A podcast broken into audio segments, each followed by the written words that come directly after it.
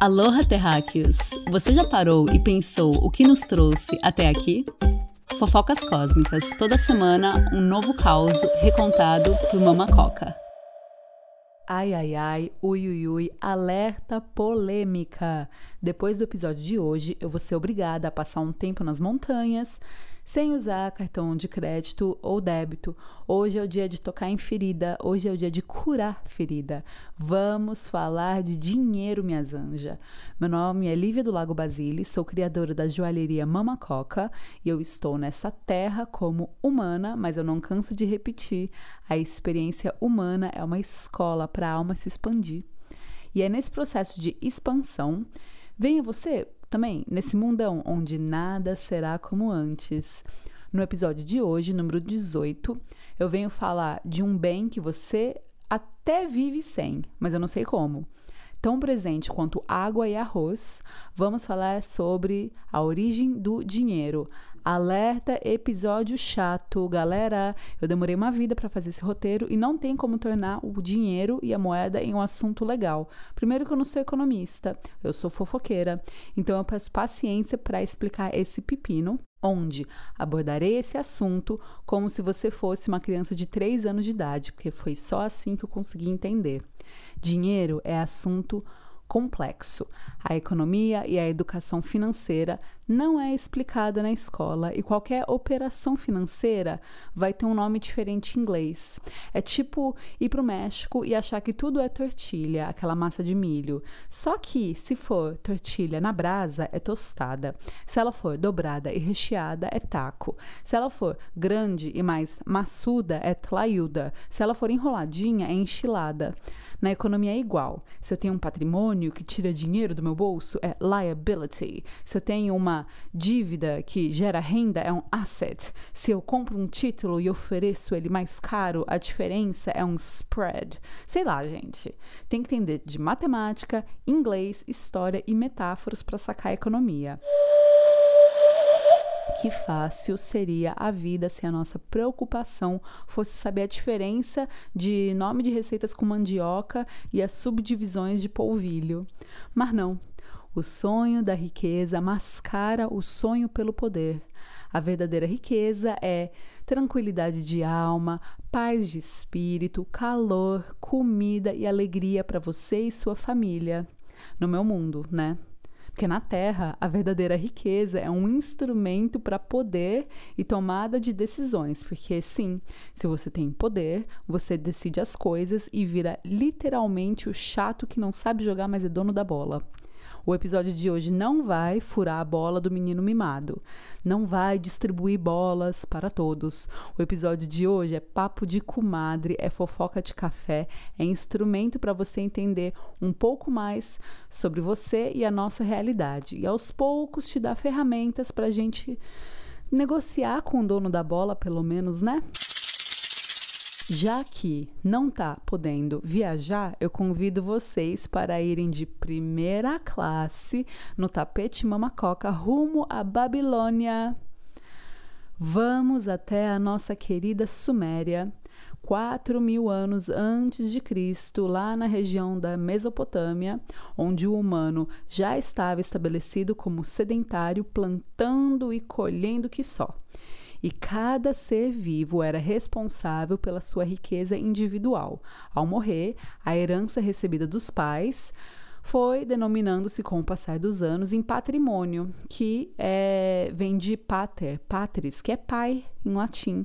Então, se você nascia de pais saudáveis e trabalhadores, a sua vida era um pouco menos difícil.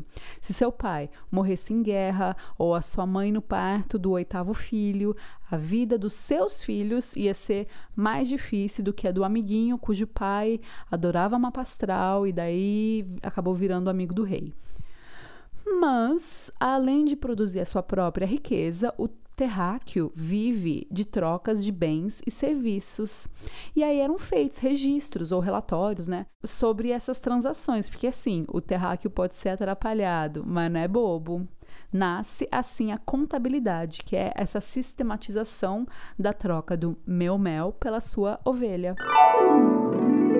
A contabilidade antiga leva esse nome para marcar os primeiros registros contábeis da origem da civilização até 1202, tipo, depois de Cristo, sabe? Semana passada, se você for pensar na história da Terra, porque a partir de então, a partir do século 13, é tratado depois de tratado o ser humano ficou complexão e começou essa ideia de débito, crédito como algo que é positivo e negativo, compra de títulos e esse frufru que é complexão atual. Tipo assim, se o ser humano caprichasse na espiritualidade da mesma forma que ele capricha na contabilidade, a gente tava era clarividente, sabe? Mas tudo bem, até os romanos no ano 200, tudo era meio que à vista. Aqui se faz e aqui se paga. E a galera começa a organizar a ideia, mais ou menos: ah, Fulano compra 20 maçãs minha todo mês. Então, se for assim, no fim do ano eu vou ter 240 maçãs que eu posso trocar por 240 gramas de sal. E aí eu vou trocar esse sal por duas vacas. Então, em três anos eu vou ter seis vacas. Enfim, a gente começa a virtualizar o dinheiro que virá a aparecer. Esse dinheiro não existe existe, mas é possível fazer uma projeção de como poderia vir a ser a sua riqueza. Vale lembrar que o ser humano é um corpo em ação que realiza trocas com o seu meio e outros corpos em ação.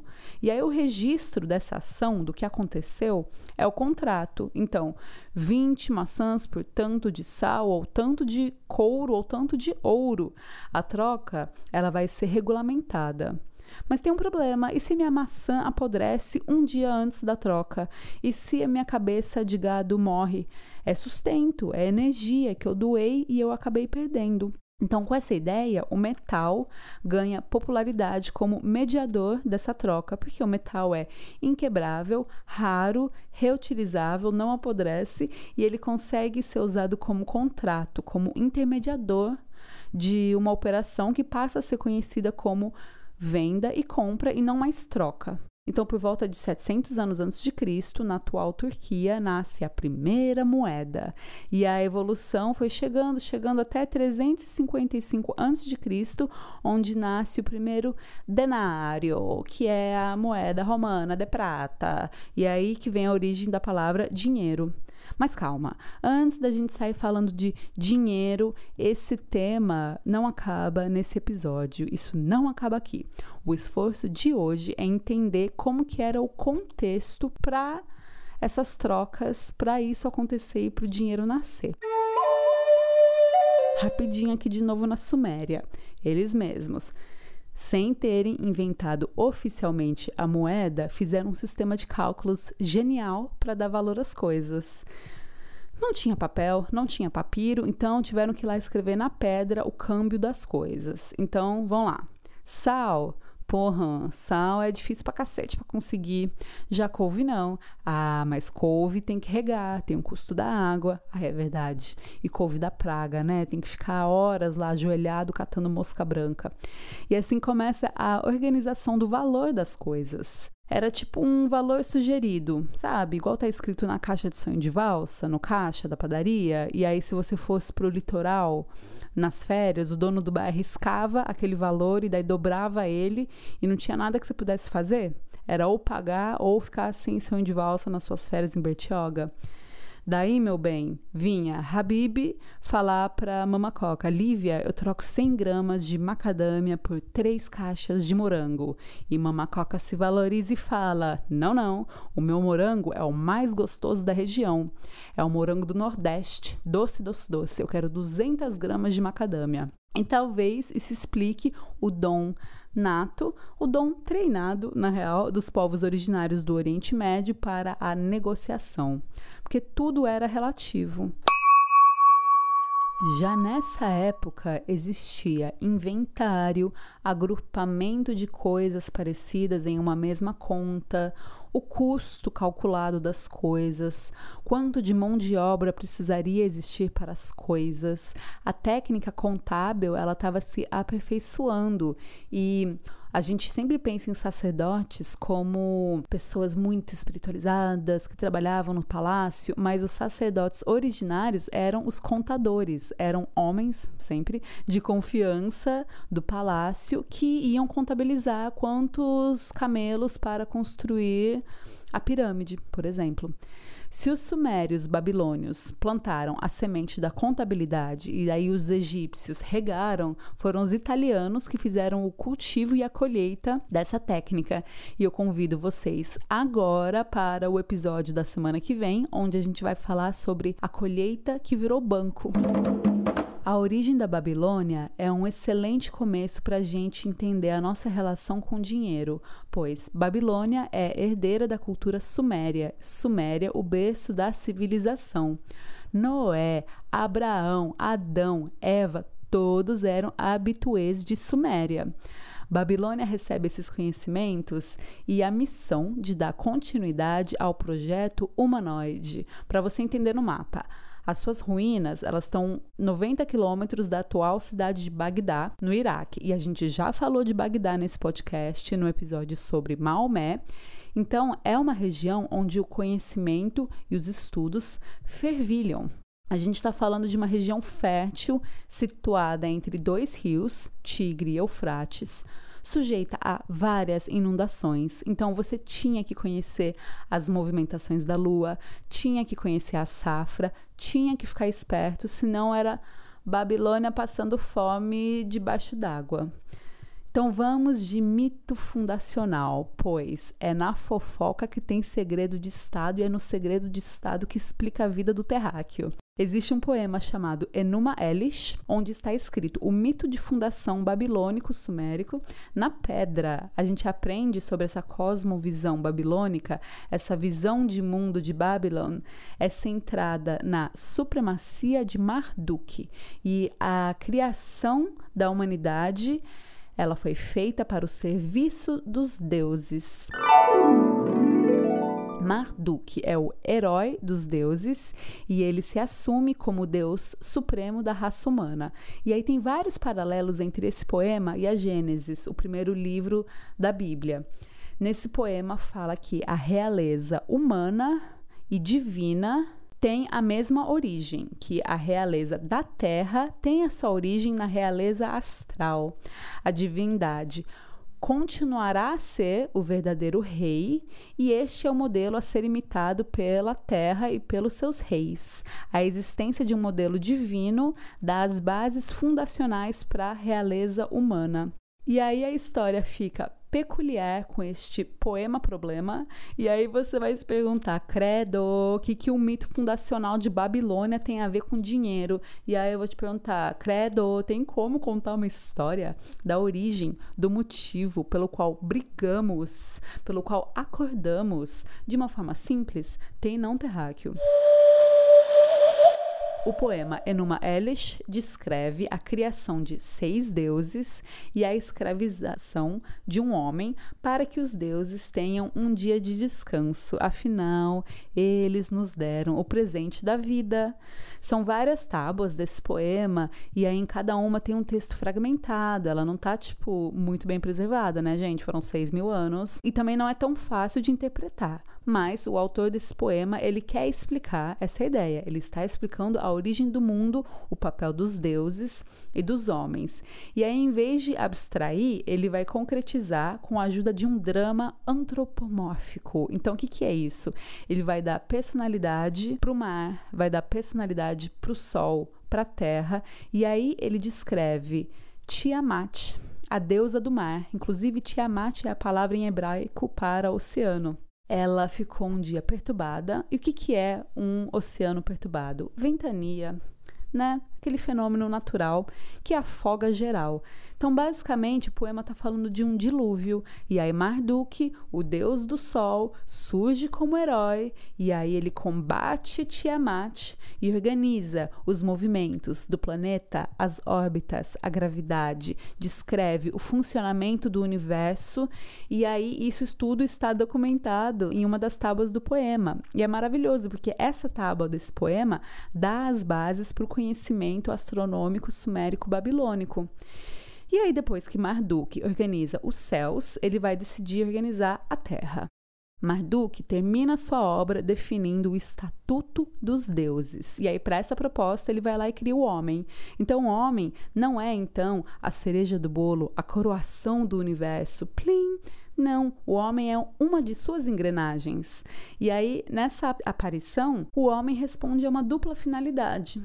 Por um lado, vai assegurar o serviço divino pelo culto e pelos sacrifícios, e por outro lado, libertará os deuses, vencidos da ameaça de morte que pesa sobre eles, assumindo no lugar deles essa condição precária onde sempre estaremos à mercê de Tiamat e seu humor, as marés e as inundações do oceano. Vamos de trecho do poema aqui, galera. No começo, antes da criação, o canto do trabalho desceu sobre a terra.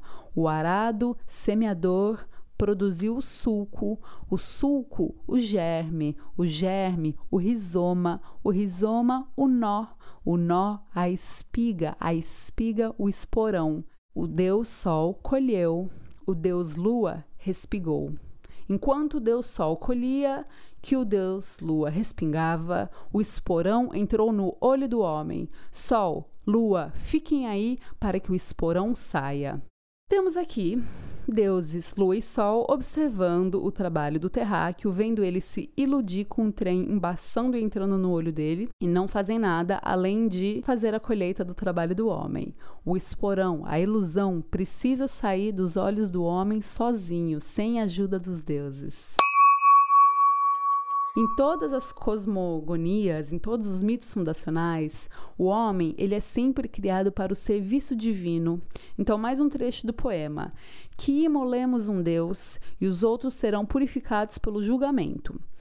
Que a sua carne e ao seu sangue misture argila, e o homem, Deus, serão assim reunidos na argila. Então, terráqueo, temos aqui assim como a Gênesis, um mito fundacional que fala que, essencialmente, a raça humana é porcelana divina, cuja única função é aliviar a vida dos deuses. Robôs, uns diriam, marionetes, por que não? Então eu vou dar um tempo para você pegar a sua água para descer essa pílula vermelha que eu acabei de te dar e a gente vai ter um anúncio de nossos patrocinadores. Au, au, au, au, au, au, ração animal por seu au, au. Ração au, au, mais vitaminas para o seu cachorro do que você. Por seu au, au. Voltamos e devemos nos lembrar que os mitos são simbólicos e representam conceitos ou instituições sociais. Nesse contexto babilônico de criação do humanoide, sugerem que deveriam existir dinastias, as herdeiras de Marduk, com essa ideia de um herdeiro de Deus que a cultura egípcia também vai trazer para ela com a cultura do deus Sol, Ra. Na cultura egípcia, que por sua vez era herdeira da sabedoria babilônica, Ra aponta o seu primeiro filho, Osíris, para ser faraó da porra toda e ele é assassinado pelo irmão mais novo. E aí isso me lembra Abel e Caim, Mustafa e Scar e o mito eterno do irmão Falciane. Então, se terráqueo bom é terráqueo que doa sua vida ao divino, vamos replicar o modelo imposto. Deuses que se autodenominam realeza perante o cosmos apontam filhos que se autodenominam realeza perante a terra, os seres superiores, o ser superior não planta, ele faz a mesma coisa que os deuses fazem, ele aponta humanos mais fracos para aliviarem as mazelas de estar na vida, para que os seres superiores possam descansar. E com essa dinastia, a gente constrói templos para os deuses e palácios para os reis. A vida no palácio, sumério, babilônico e egípcio, era boa. Você tinha duas refeições garantidas por dia, roupa, amigos e Wi-Fi com ligação direta para o cosmos, no caso, Wi-Fi via meditação, né? Ou pirâmides. Mas esses seres superiores, para viverem nesses palácios e se comunicarem com deuses nos templos, precisavam primeiro de palácios e de templos. Precisavam, segundo, guardar o palácio e os templos de tribos inimigas vizinhas. E terceiro, comer. Na real, precisava só comer, o resto era consequência. Mas tudo bem, com isso eles convencem seres inferiores a servirem e não só a plantarem, mas construírem para o coletivo e para os deuses. E aí você vai precisar de suas ferramentas de persuasão para convencer o outro a trabalhar por você. A violência funciona até certo ponto, mas era necessário convencer que plantar e construir palácios era servia os deuses e os reis, eles eram representantes, eles eram ferramentas que faziam essa parada rolar, eles eram conexão. E se você não me obedecer, o céu cai, o oceano se vinga, lembra? Os deuses não gostam de ficar bravos, mas às vezes eles nos punem quando a gente é desobediente. Essa narrativa base, presente em todos os mitos fundacionais, ela explica o fato de todo império precisar de um mito fundacional para convencer as pessoas a trabalharem para eles em prol de um coletivo muito maior. A justiça contábil se determina dando as origens assim. Você pode morar nessa terra, você vai ser protegido pelo grupo, você vai reverenciar esses deuses aqui, e essa terra eu te empresto, ela não é sua, mas você pode comprar ela de mim com seu trabalho. E aí, quando você morrer, ela pode ser a do seu filho. Mas assim, você vai seguir me pagando uma taxa, tipo um IPTU escrito na pedra. E aí, talvez por ignorância, medo, resignação até, né? Esse valor ele era pago. E, além de tudo, os camponeses entregavam bonitinho parte da sua colheita e isso era chamado de imposto. Se a colheita fosse ruim, você ia dever ao palácio e aí você contraía uma dívida. Se você não quisesse plantar muito, você não comia muito, porque você ainda tinha que pagar o imposto. E se você não pagasse a sua dívida, você era vendido como escravo ou você vendia uma filha ou um filho como escravo. Então, meu amor, nenhum ser humano nascia livre. E aí eu me pergunto se hoje a gente nasce livre. Ao ser colocado na terra, você deve, com exceção do clero, sacerdotes ou funcionários do palácio de antigamente, hoje, a não ser que você nasça filho de político, diplomata ou funcionário público, que são as únicas funções que recebem do Estado quando trabalham, ou se você nasce filhos de seres superiores que descansam, pois são deuses, se você não é nenhum desses casos, você já nasce endividado. Você trabalha, mas você paga ao Estado pela sua vida. E nasce assim, lá atrás, o modelo de dívidas babilônico, modelo que a gente usa até hoje. A contabilidade até ficou mais complexa. A gente foi lá para a bolsa de valores e aí o dinheiro virou uma parada super complexa, super confusa.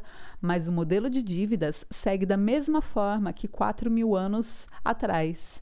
E como eu disse, se você não fosse capaz de pagar suas dívidas, você virava escravo. Então você era obrigado a fazer o trabalho que ninguém queria fazer. O que hoje a gente pode falar que é subemprego. Você tinha que limpar cocô de camelo.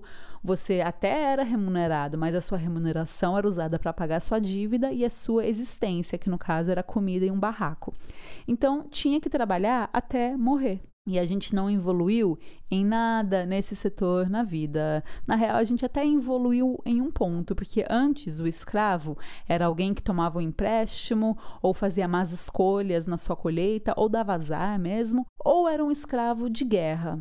Depois, o escravo virou uma pessoa que estava de boa na lagoa, sentado na rede e era violentamente forçado a trabalho não remunerado sem motivo ou justiça nenhuma. O escravo de guerra de antigamente, ele era membro de outra tribo que ia para a guerra, perdia na guerra e aí ele virava inimigo, escravizado. Ele não tinha a chance de comprar a sua liberdade.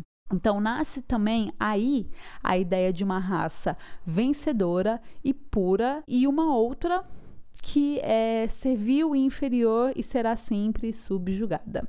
Se você era um ser superior, amigo do palácio ou próprio palácio, você era alimentado, você recebia esses tributos e você ainda poderia tomar a terra do camponês que escolheu plantar giló. E ninguém gosta de giló. Eu não vou aceitar o seu imposto em forma de giló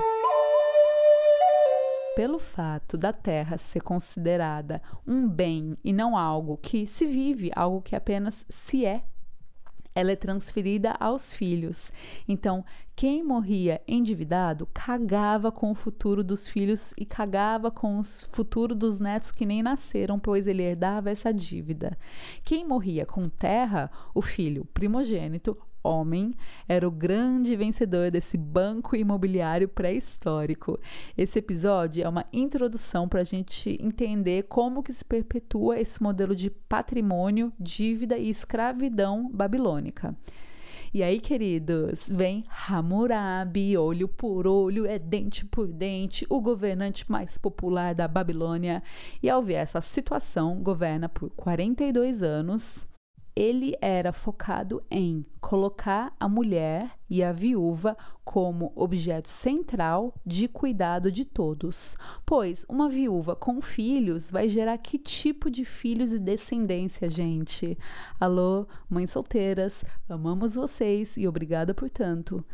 É, Hammurabi também estabeleceu salário mínimo, estabeleceu preços máximos. Ele impõe um sistema rigoroso de leis, que era mais ou menos assim: você fez uma casa, essa casa caiu, matou alguém, alguém da sua família vai morrer, sabe? Pesado. Era tipo assim: vacilou, recebe na mesma moeda, tá bom? Isso de câmbio fixo para você, viado.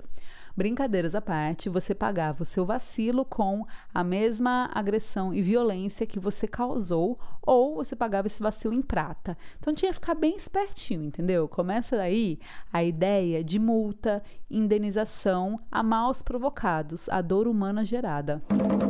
O Código de Hammurabi, ele dá as bases para as leis e direitos humanos que a gente tem até hoje. O princípio do código de Hammurabi, que por sinal hoje está no Louvre, beijo Mona Lisa, era os mais fortes não irão suprimir os mais fracos, não tem como. E aí ele governa por esses 42 anos e periodicamente perdoa algumas dívidas que culminavam em escravidão. A escravidão por guerra seguia rolando, né? Tipo assim, eles continuam sendo inimigos, mas algumas dívidas ele perdoa, porque ele via que as dívidas estavam empobrecendo a cidade. Estava gerando escravos que não tinham autonomia de plantar e assim enriquecer a própria Babilônia. Mas olha a faca de dois gumes, e é por isso que viver na terra, minha anja, é tarefa árdua. Hammurabi, ele era amado e odiado pelas suas ações. E aí quando ele morre, nenhum sacerdote, nenhum membro do palácio, ninguém ousa em dar continuidade aos planos dele. E aí a Babilônia acaba sendo conquistada por outros povos e aí nossa, ela se lasca geral, porque daí depois tem uma seca, uma inundação, outra seca, uma sequência de terremotos. E aí quando você achava que não dava para piorar, vinha, sei lá, piolho da tribo vizinha.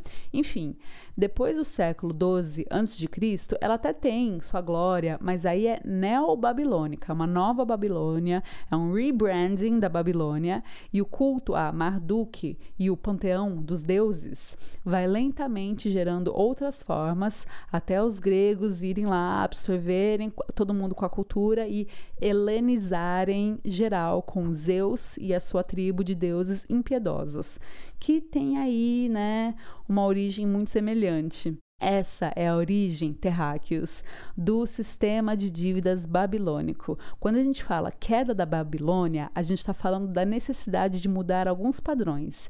E aí, quais padrões? Escute o episódio da semana que vem, onde a gente vai falar sobre ouro, bancos, juros e outras coisinhas a mais. Eu vou abrir um convite para uma reflexão hoje, porque pagamento de dívida é um tabu, é apresentado como algo inevitável, indiscutível e obrigatório.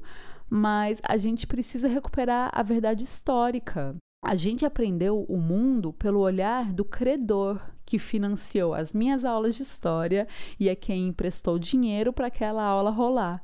Se você duvida, é só olhar para o mapa mundi. E aí eu pergunto: tá o Oriente Médio no centro, o berço da civilização? Não tá. Inclusive, da onde parte o nosso fuso horário? Decide quem empresta dinheiro, bebê. Anular dívida é uma realidade que ocorre repetidamente ao longo da história. Essas anulações, elas correspondem a vários contextos. Pode ser iniciativa de governo ansioso para preservar a paz social, ou pode ser de uma anulação que vem de uma luta social que é agravada pela crise, pelo aumento de desigualdade. Mas uma coisa é certa, ao longo da história, a dívida, ela tem tido papel fundamental em convulsões políticas e sociais. E hoje, com 63 milhões de pessoas endividadas no Brasil, saudades a Murabi. A Babilônia de hoje só vai cair com a consciência individual para libertar de uma vez por todas os escravos que acumularam dívidas para que os deuses possam descansar.